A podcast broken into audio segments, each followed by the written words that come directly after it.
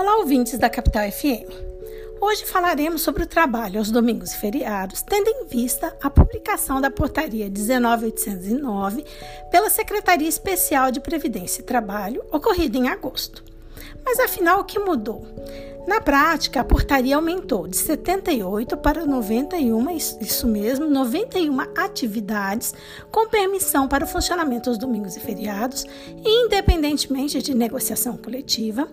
na prática abrindo praticamente tudo, possibilitando que tudo seja aberto. Dentre esses segmentos autorizados a funcionar aos domingos e feriados, podemos citar como exemplo a indústria de beneficiamento de grãos e cereais, indústria de equipamentos médicos, hospitalares, odontológicos e de laboratórios, indústria da carne, com exceção do serviço de escritório, teleatendimento, telemarketing, atividades bancárias de caráter excepcional, agências de turismo, áreas de tecnologia, indústria do malte, isso mesmo, indústria do malte,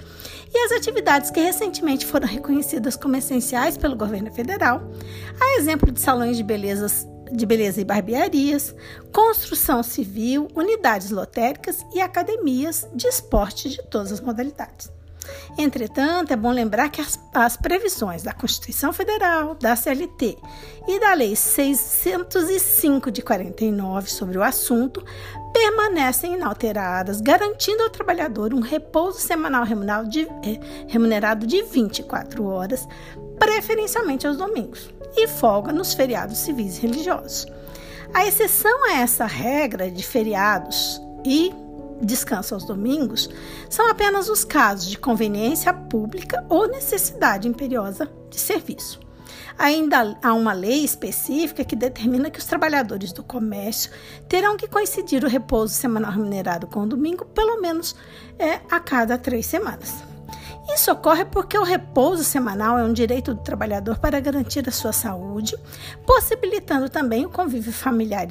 e social, já que, em regra, os membros da família e a comunidade descansam no, no domingo. Quando não é possível a concessão desse descanso em uma determinada semana, na semana subsequente, necessariamente, é, terá que ser usufruído uma folga compensatória sob pena de ter que se pagar aquele é, domingo trabalhado sem folga, né, ou sem a folga é, semanal. Esse raciocínio também se aplica aos feriados, ou seja, sempre que o empregado trabalhar nessas datas e não usufruir da respectiva folga na semana subsequente, o pagamento do dia deverá ser feito em dobro, sem prejuízo, é claro, de previsão em acordo ou convenção coletiva que estipule um valor ainda maior. Apesar de entidades relacionadas aos empregadores, como por exemplo da Fiesp, ter comemorado a publicação da, da portaria ampliatória editada pelo governo federal, o Congresso, e nesse caso em especial o deputado federal Luiz Carlos Mota, do Partido Liberal, apresentou um projeto de decreto legislativo que visa, que visa sustar a aplicação dessas portarias que autorizam o trabalho aos domingos e feriados a determinados segmentos, por entender que tais atos autorizam a quase a totalidade de setores a funcionar, dispensando a negociação coletiva com os sindicatos representativos das categorias, tornando aquilo que era exceção do trabalho aos domingos e feriados uma regra. Na fundamentação do projeto de decreto legislativo, o deputado argumenta que as regras previstas nas portarias ministeriais vão de encontro, se chocam ao disposto na legislação vigente e contrariam, inclusive, recentes manifestações do Congresso Nacional, que vetou essa ampliação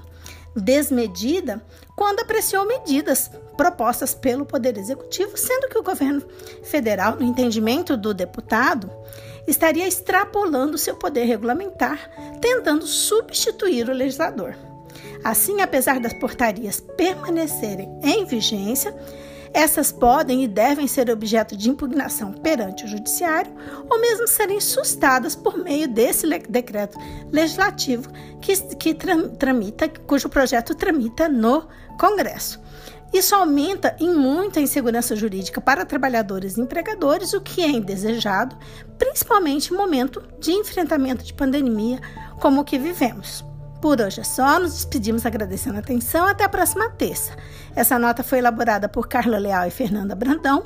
membros do grupo de pesquisa sobre o meio ambiente e trabalho da UFMT, o GPMAT.